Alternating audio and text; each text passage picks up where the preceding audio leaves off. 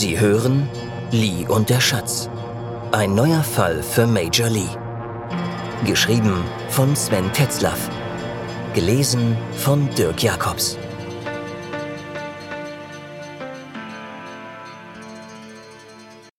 Zugereiste. Melanie Veit, Hiddensee. 4. Februar 2004. Die Spurensicherung war bereits dabei, ihre Sachen zusammenzuräumen. Viel konnten sie hier nicht mehr ausrichten. Zudem kam Wind auf und zerrte an dem Zelt. Es konnte nicht mehr lange dauern, da würden nur noch Fetzen davon übrig sein, und der Strand würde bis zu den Dünen überschwemmt. Bitte beeilen Sie sich. In ein paar Minuten müssen wir hier fertig sein. Bringen Sie die Sachen so schnell wie möglich in die Kriminaltechnik und informieren Sie mich umgehend über alle neuen Erkenntnisse. Hier haben Sie meine Karte. Falls Sie mich auf dem Handy nicht erreichen, rufen Sie auf der Inseldienststelle an. Wenn ich weiteres Material finden sollte, lasse ich es mit dem Wassertaxi zu Ihnen bringen, trieb sie den Chef der Spurensicherung zur Eile an. An Papa Giorgio gewandt fuhr sie fort. Wir müssen uns in der Dienststelle ein wenig einrichten. Wenn ich recht erinnere, gab es da ja immer ein paar ungenutzte Büroräume. Ich möchte zuerst mit den beiden Zeugen sprechen, die den Toten gefunden haben. Der Herr Bade soll schnellstmöglich die Bilder verteilen. Wird ja nicht so schwer sein, herauszufinden, wo der Mann einquartiert war. Dr. Niemann und Bade waren sich sicher, dass er kein Hiddenseher ist. Ich mir übrigens auch, denn die Sachen des Opfers deuten eher nach auswärts. Also brechen wir hier ab und außerdem brauche ich unbedingt einen Kaffee. Schwarz, stark und süß. Die drei machten sich in der Dämmerung mit eingezogenen Köpfen und gegen den immer stärkeren Wind auf zur Polizeistation ans Norderende von Fitte. Die Befragung der beiden Zeugen hatte nichts gebracht. Sie fanden den Toten, wie zuerst angegeben, dreiviertel zwei an dem sonst menschenleeren Strand. Sie wollten dort, bei dichtem Schneetreiben und Temperaturen unter Null, über ihre Ehe sprechen. Bei jedem anderen hätte Melanie bei diesem Spaziergrund, um diese Zeit und diesem Wetter, nachgehakt. Hier sparte sie sich das. Sie glaubte den beiden sofort. Wahrscheinlich bot ihnen der Leichenfund jetzt wichtige und richtige Erfahrungen, die sie ihre Lebenssituation neu bewerten ließ. Oder so. Melanie gingen die Zeugen auf die Nerven. Ständig ließen sie in der Befragung ihre persönlichen Probleme einfließen und wollten partout über das Leben reden. Doch über das Leben reden gehörte zu den Dingen, die sie noch mehr verabscheute als Joghurt mit Stücken. Und im Moment einmal mehr, denn sie war auf der Jagd, und diese beiden waren die Tierschützer auf ihrem Weg. Sie musste dringend an ihrer Objektivität arbeiten. Bades Bilderaktion brachte mehr Erfolg. Kurz nach Öffnung des Edeka meldete sich eine Zeugin, die meinte, dass der Tote mit einer Frau in der Pension Hinrichs am südlichen Süderende wohnte. Bade wusste, wo das war. Zusammen machten sie sich auf den Weg. Trotz Autofreiheit auf der Insel genoss die Polizei das Privileg eines echten Dienstwagens. Also fuhren Papa, Tredder und Melanie wieder zurück, diesmal unbehelligt vom mittlerweile waagerechten Schneetreiben. Wenn das so weiterging, würde auch das Auto hier nichts mehr nutzen. Es gab keinen Winterdienst auf Hiddensee, der diesen Namen verdient hätte. Wenn es zu dick kam, stellte die Fähre ihren Dienst ein. Die Leute bleiben zu Hause und warteten auf besseres Wetter. Der unvermeidliche Alkohol sorgte für die innere Wärme. Melanie hätte mal gehört, dass der Alkohol unter den Schweden mehr Unheil angerichtet hätte als bei den Indianern. Das galt wohl für ganz Skandinavien, und irgendwie gehörten die deutschen Ostseeinseln ja auch zu Skandinavien. Es gab unter den Polizisten hässliche Witze, dass man ab 20 Uhr keinen alteingesessenen Hiddenseher auf einem Rad ins Alkröhrchen pusten lassen musste, sondern gleich zur Blutabnahme übergehen konnte. Melanie war sich nicht sicher, ob das Quatsch war. Sie hatte etliche Abende in verräucherten Kneipen in Kloster und Fitte erlebt und so manch Hiddenseer Urgestein von der weniger wortkargen und zurückhaltenden Seite erlebt. Das Bild des edlen Eingeborenen hatte damals deutliche Risse bekommen. Heute wunderte sie sich darüber, dass sie sich damals wunderte. Einfach war das Leben auf der herbschönen Insel nie gewesen. Wahrscheinlich würde sie hier auch mit dem Trinken anfangen. Es gab eine feine Grenze zwischen den Zugereisten und den Alteingesessenen. Die Zugereisten waren entweder VIPs, deren Groupies oder Gast- und Hotelwirte, die sich hier niedergelassen hatten. Zugereist konnte man auch dann noch sein, wenn die Familie schon vor hundert Jahren ankam. Ein veritabler Grund für diese, ebenfalls der Alkoholsitte beizutreten. So vereinte wenigstens der Suff das Inselvolk. Noch mehr regte Melanie auf, dass die Groupies angeblich niemals wegen des Strandes kamen. Sich einfach nur im Kollegenwettstreit grillen zu lassen, war ihnen zu profan. Sie kamen immer wegen Gerhard Hauptmann, Asta Nielsen oder Gret Paluka, als wenn sie bei denen zum Tee eingeladen wären. Seit der Wende wurden die Ostgruppis durch die Bildungsbürger aus dem Westen aufgestockt, was es nicht besser, sondern im Gegenteil noch anstrengender machte. Hatte man vor Jahren manches Problem kurz vor der Kneipentür geklärt, spie die Fähre nun fast jeden Monat ein paar Anwälte auf den Kai. Syltisierung nannte man dieses Phänomen. Wir sind da, riss Papa Melanie aus ihren grimmigen Grübeleien. Sie klingelten draußen an der Tür. Kommen Sie herein, es ist offen, hörten sie von innen eine Frauenstimme. Die Pension war größer als erwartet. Sie betraten ein geschmackvolles Foyer, von dem eine breite Treppe nach oben zu den Zimmern führte. Rechts ging es zu einem Saal, der als Frühstücksraum diente, und nach links zu weiteren Zimmern ab. Am Ende des linken Flurs war ein Saal, der abends zum Gastraum wurde. Hinter einem Rezeptionstresen lächelte sie eine junge Frau an. Oh, Charlotte, ich wusste gar nicht, dass du hier arbeitest, sagte Papa, als er die Frau sah.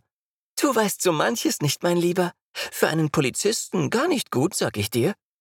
Melanie hätte nicht gedacht, dass sie Papa mal erröten sehen würde. Übrigens schick die Uniform. Hast mir gar nichts von deinem Beruf erzählt? Damals am Enddorn. Hätte ich mich gleich viel sicherer gefühlt auf unserem langen Rückweg, schickte sie hinterher. Melanie gefiel das. Sie hätte gerne länger zugehört, beschloss aber, Papa aus dieser Situation zu befreien. Kennen Sie diesen Mann? fragte Melanie. Frau Charlotte Hinrichs? las sie von ihrem metallenen Namensschild ab. Ja, natürlich, antwortete sie. Das ist Herr Reginald Thomas. Er ist mit seiner Frau Christine Thomas hier, Engländer, und seit drei Tagen hier eingecheckt. Ausländer, stöhnte Melanie auf. Sie wusste es ja vorher, hier war der Wurm drin. Und nun fraß der sich immer weiter.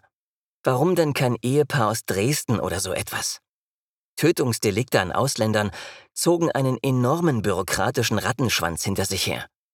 Und die normalen Ermittlungen machte das schon aus sprachlichen Gründen nicht einfacher. Tredders Englisch war grauenhaft, also würde es an ihr hängen bleiben, soweit Papa nicht auch Englisch konnte. Können Sie mir die Passkopien ausdrucken und mailen? Meine E-Mail-Adresse finden Sie auf der Karte, sagte Melanie. Ja klar, sofort. Übrigens ist Frau Thomas auf ihrem Zimmer. Zimmer 4 im zweiten Stock. Oben nach links, am Ende des Flures. Ihr Schlüssel hängt hier nicht und ich habe sie nach dem Frühstück hinaufgehen sehen. Spricht die Deutsch? fragte Tredder vorsichtig. Nein, soweit ich weiß, nur Englisch. Und wohl auch Chinesisch, also Kantonesisch, meine ich. Ich habe ihn gestern Vormittag mit einem Chinesen reden oder besser streiten gehört, antwortete Charlotte. Was ist denn überhaupt passiert? hakte Charlotte nach. Ist Herr Thomas der Tote vom Strand? Wie kommst du darauf? schaltete sich Papa wieder ins Gespräch ein. Nun, heute Morgen, als unser Bauer Milch und Fleisch lieferte, erzählte er was von einem Toten am Strand. Wir dachten, wieder ein besoffener Angler, der über Bord gekippt ist. Kommt ja nicht so selten vor, oder? Offensichtlich würden sich auf der Insel Geheimnisse nicht lange bewahren lassen, dachte Papa. Gleichzeitig war er froh, dass nicht Bade die undichte Stelle gewesen war. Der Kollege stammte aus Fitte und war nie einem Inselschwatz abgeneigt. Das qualifizierte ihn zweifellos zum zukünftigen Inselpolizisten, aber Papa war besorgt, dass Bade Dinge ausplauderte, die aus ermittlungstaktischen Gründen besser geheim blieben. So, so, ein Chinese auf Hiddensee, dachte Melanie. Das klingt wie meine Tante aus Chicago. Ein Engländer, ein Chinese, so fingen Witze an. Ein absurder Fall. Gleichzeitig stachelte es ihren Jagdtrieb an. Bitte, lass es kein Eifersuchtsdrama sein, hoffte sie innerlich. Äh, gut, Sie, Papa, machen sich mit Bade auf die Suche nach dem Chinesen. Wenn Sie herausgefunden haben, wo wir den finden, sagen Sie Bescheid. Außerdem möchte ich Sie bitten, mit den Kollegen in England Kontakt aufzunehmen. Versuchen Sie alles über die Thomas herauszubekommen. Tredder und ich kümmern uns jetzt um Frau Thomas. Sie, Charlotte, will ich nachher auch nochmal sprechen. Laufen Sie nicht zu weit weg. Keine Sorge, Mace, antwortete sie mit nachgemachtem englischen Akzent. Die Fähre fährt heute nicht, und da haben selbst die Inseldetektive keine Probleme damit, mich wiederzufinden. Am wahrscheinlichsten finden Sie mich hier in der Rezeption und ab 18 Uhr hinter dem Tresen im Gastraum. Und das jeden Tag. Sie lächelte Melanie ironisch an. Ach, noch was. Ich kann zeichnen. Wenn Sie wollen, mache ich Ihnen eine Skizze vom Chinesen. Die kann der Starsky hier dann gleich mitnehmen. Eine sehr gute Idee. Vielen Dank. Wirklich jetzt, antwortete Melanie. Auf dem Weg nach oben hörte sie, wie Papa frotzelte. Ich bin Hutch, Charlotte. Hutch, verstehst du? Tredder klopfte an die Tür von Zimmer 4. Ihnen öffnete eine hagere große Frau in den 40ern. Ihre Haut war kältisch weiß, fast durchsichtig. Die pechschwarzen Haare unterstrichen ihren Hautton zusätzlich. In den fast mandelförmigen Augen leuchtete eine grüne Iris. Wow, dachte Melanie, diese Schönheit ist ja direkt dem Herr der Ringe entsprungen. Sie war lediglich in einen weißen Hotelbademantel gekleidet. Ups, entfuhr es ihr. Offensichtlich hatte sie jemand anderen erwartet. Sind Sie Frau Thomas? fragte Melanie auf Englisch. Wir sind von der deutschen Kriminalpolizei. Das ist mein Kollege Tredder und mein Name ist Frau Veit. Können wir hereinkommen? Sicher. Kommen Sie herein? Was ist denn los? Ist was passiert? Ist was mit Reginald? Nun antworten Sie doch, redete die Engländerin zunehmend hysterischer auf die beiden ein. Bitte setzen Sie sich, Frau Thomas. Ist dies Ihr Mann? fragte Melanie und zeigte ihr das Foto. Oh mein Gott, ja, rief sie aus. Ist er tot? Wanderer fanden ihn heute Nacht tot, nicht weit von hier, oben am Ostseestrand. Mein aufrichtiges Beileid. Kann ich Ihnen ein paar Fragen stellen? Fühlen Sie sich in der Lage, die mir jetzt zu antworten? Die Frau schien sie nicht mehr wahrzunehmen. Sie ging an die Minibar, nahm ein Fläschchen Becherowka heraus und kippte den Inhalt ohne sichtbare Reaktion hinunter. Dann griff sie zum Campari. Melanie musste eingreifen. Eine sturzbetrunkene Zeugin konnte sie jetzt nicht gebrauchen. Und sie musste sich eingestehen, dass Frau Thomas für sie nicht nur als Zeuge lief. Die Täter und ja auch Täterinnen fanden sich meist im engsten Familienumfeld. Nach Habgier rangierte Eifersucht auf Platz zwei der mörderischen Charts. Nichts, was Ehefrauen per se ausschließt. Aussagen von Betrunkenen waren nichts wert. Also nahm Melanie ihr den Campari aus der Hand und stellte das Fläschchen zurück in die Minibar, während Tredder sie sanft auf den Stuhl drückte. Sie setzten sich ihr gegenüber auf das Bett. Er zückte Diktaphon und Notizblock. Auch wenn er ungern und schlecht Englisch sprach, so verstand er doch eine ganze Menge. Was er nicht verstand, würde er sich später vom Band transkribieren. Frau Thomas, haben Sie Ihren Mann nicht vermisst? fragte Melanie. Nein, antwortete sie. Wir waren gestern Abend in Closter in einer Kneipe. Es ging hoch her und Reginald hatte wohl sehr viel Spaß. Mir ging das auf die Nerven. Außerdem war die Kneipe total verqualmt. Ich wollte nach Hause, Reg nicht und da haben wir uns eben ein bisschen gestritten. Greg kann kein Ende finden bei solchen Sachen. Ich meine, konnte kein Ende finden. Sie verstummte wieder und ließ den Film von gestern vor ihrem inneren Auge ablaufen. Dann bin ich alleine los. Ich weiß nicht wann. Ich glaube, es war das letzte Pferdefuhrwerk gestern. Irgendjemand sagte das. Es war bis auf den letzten Platz besetzt. Ich hatte ziemlich viel Alkohol getrunken und bin sofort ins Bett. Heute Morgen habe ich gemerkt, dass Reg über Nacht nicht hier gewesen ist und nahm an, dass er in Kloster bei seinen Saufbrüdern übernachtet hätte. Wieder hielt sie eine Weile inne. Was soll ich denn jetzt machen? fragte sie an Melanie gewandt. Offensichtlich dämmerte ihr allmählich die ganze Konsequenz der traurigen Neuigkeit. Ihr Leben würde von nun an in ganz anderen Bahnen als geplant verlaufen. Melanie kannte Beispiele, in denen Angehörige von Opfern überhaupt nicht mehr in irgendwelche Bahnen zurückfanden. Meistens Männer, die sich in solchen Situationen oftmals erstaunlich lebensuntüchtig erwiesen. Ich bin dann nach dem Frühstück gleich wieder ins Bett. Ich habe einen furchtbaren Kater.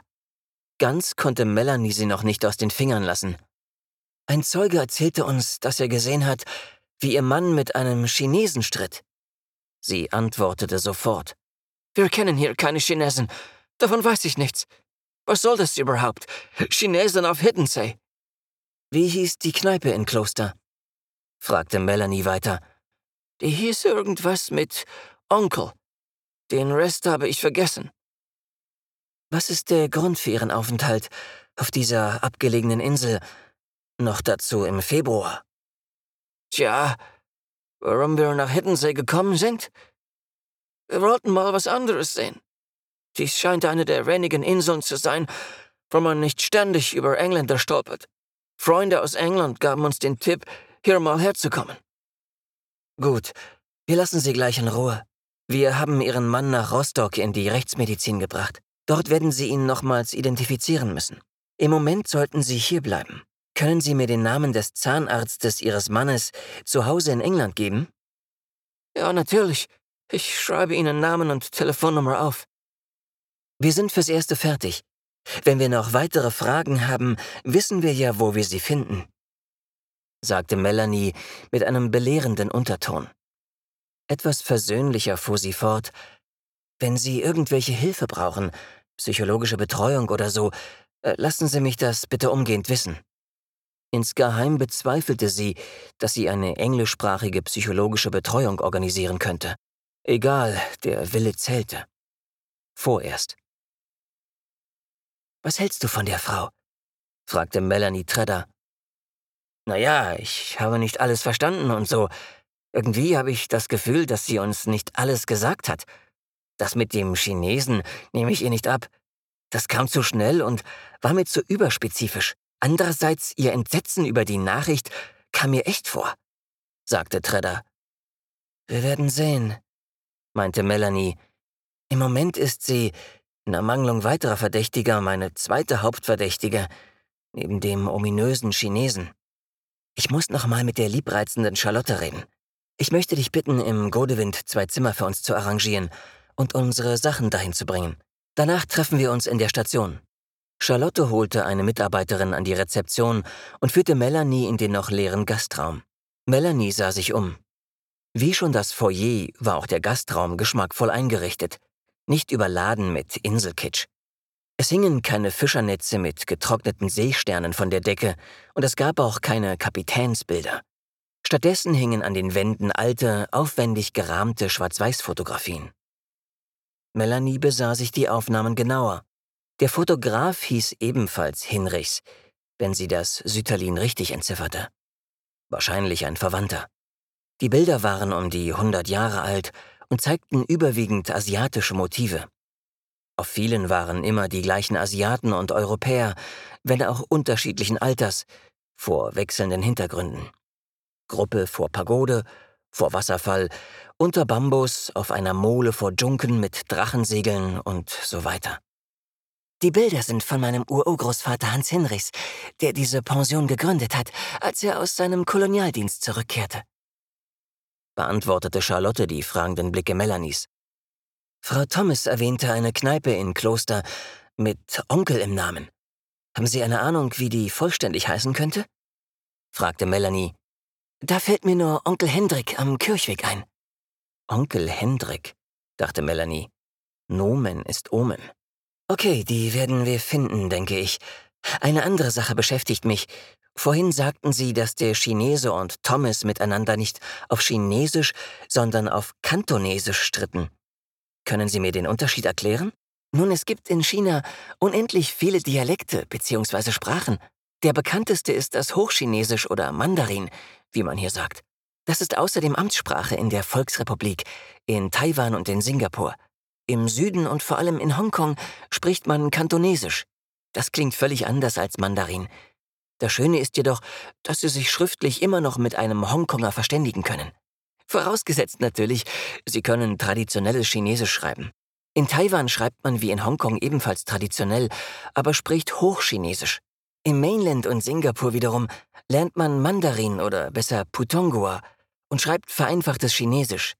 Mandarin ist eigentlich nur die Bezeichnung für einen Beijinger Dialekt, auf dem jedoch Putongua basiert.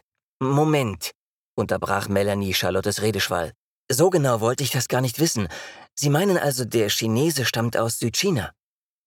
Ja, beziehungsweise genauer aus Hongkong.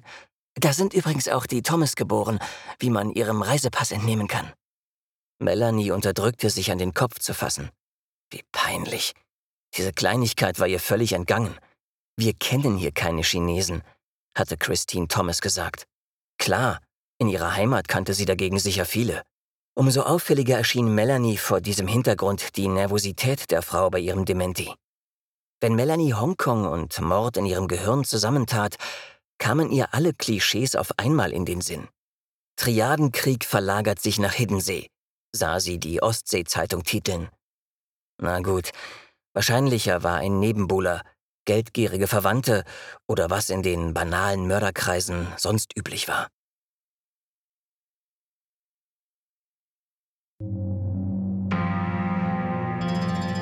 Sie hörten Lee und der Schatz. Ein neuer Fall für Major Lee. Geschrieben von Sven Tetzlaff. Gelesen von Dirk Jacobs. Vielen Dank fürs Zuhören.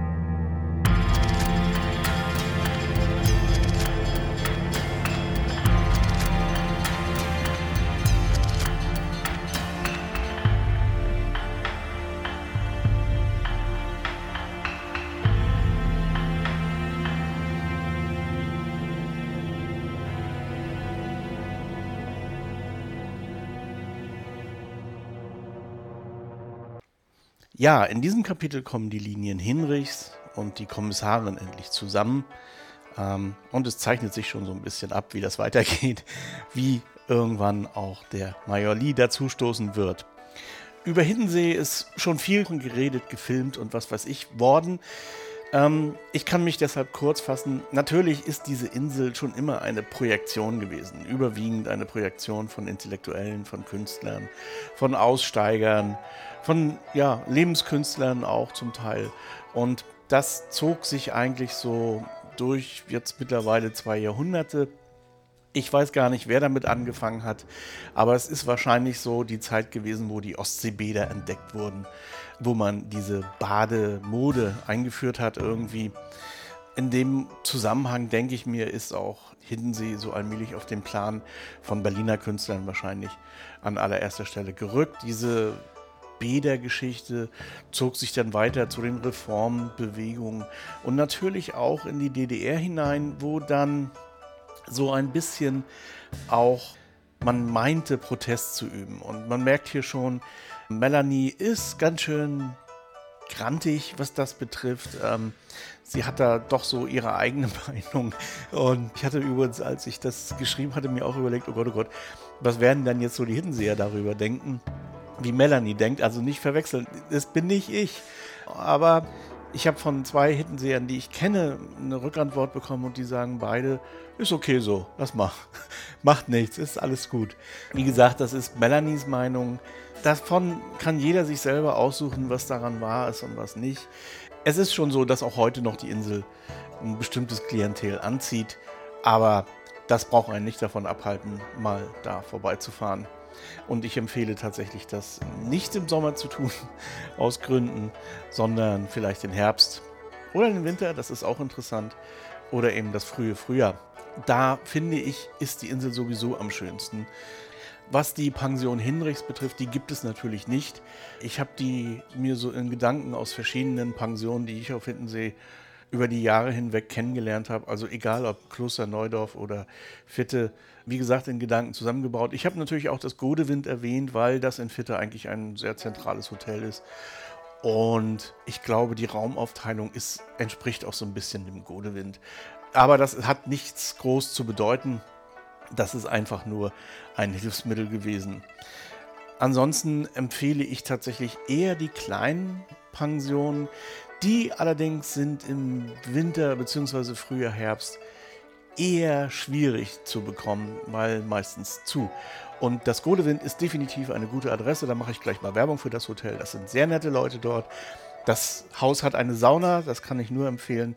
Und das Essen dort ist auch ganz ausgezeichnet. Also, wenn man nach Hiddensee kommt, außerhalb der Saison, dann ist das Godewind garantiert die erste Adresse. Innerhalb der Saison kann man es ruhig ein bisschen familiärer machen wenn man es irgendwie hinkriegt. Und last but not least, Onkel Hendrik ist norddeutsch, ich glaube friesisch oder holländisch, ich bin mir gar nicht so sicher, für Gevatter Tod. Das war einfach so eine Spielerei. Ich habe tatsächlich so eine Kneipe mal gesehen, allerdings nicht auf Hiddensee. Soweit und dann viel Spaß bis zum nächsten Donnerstag.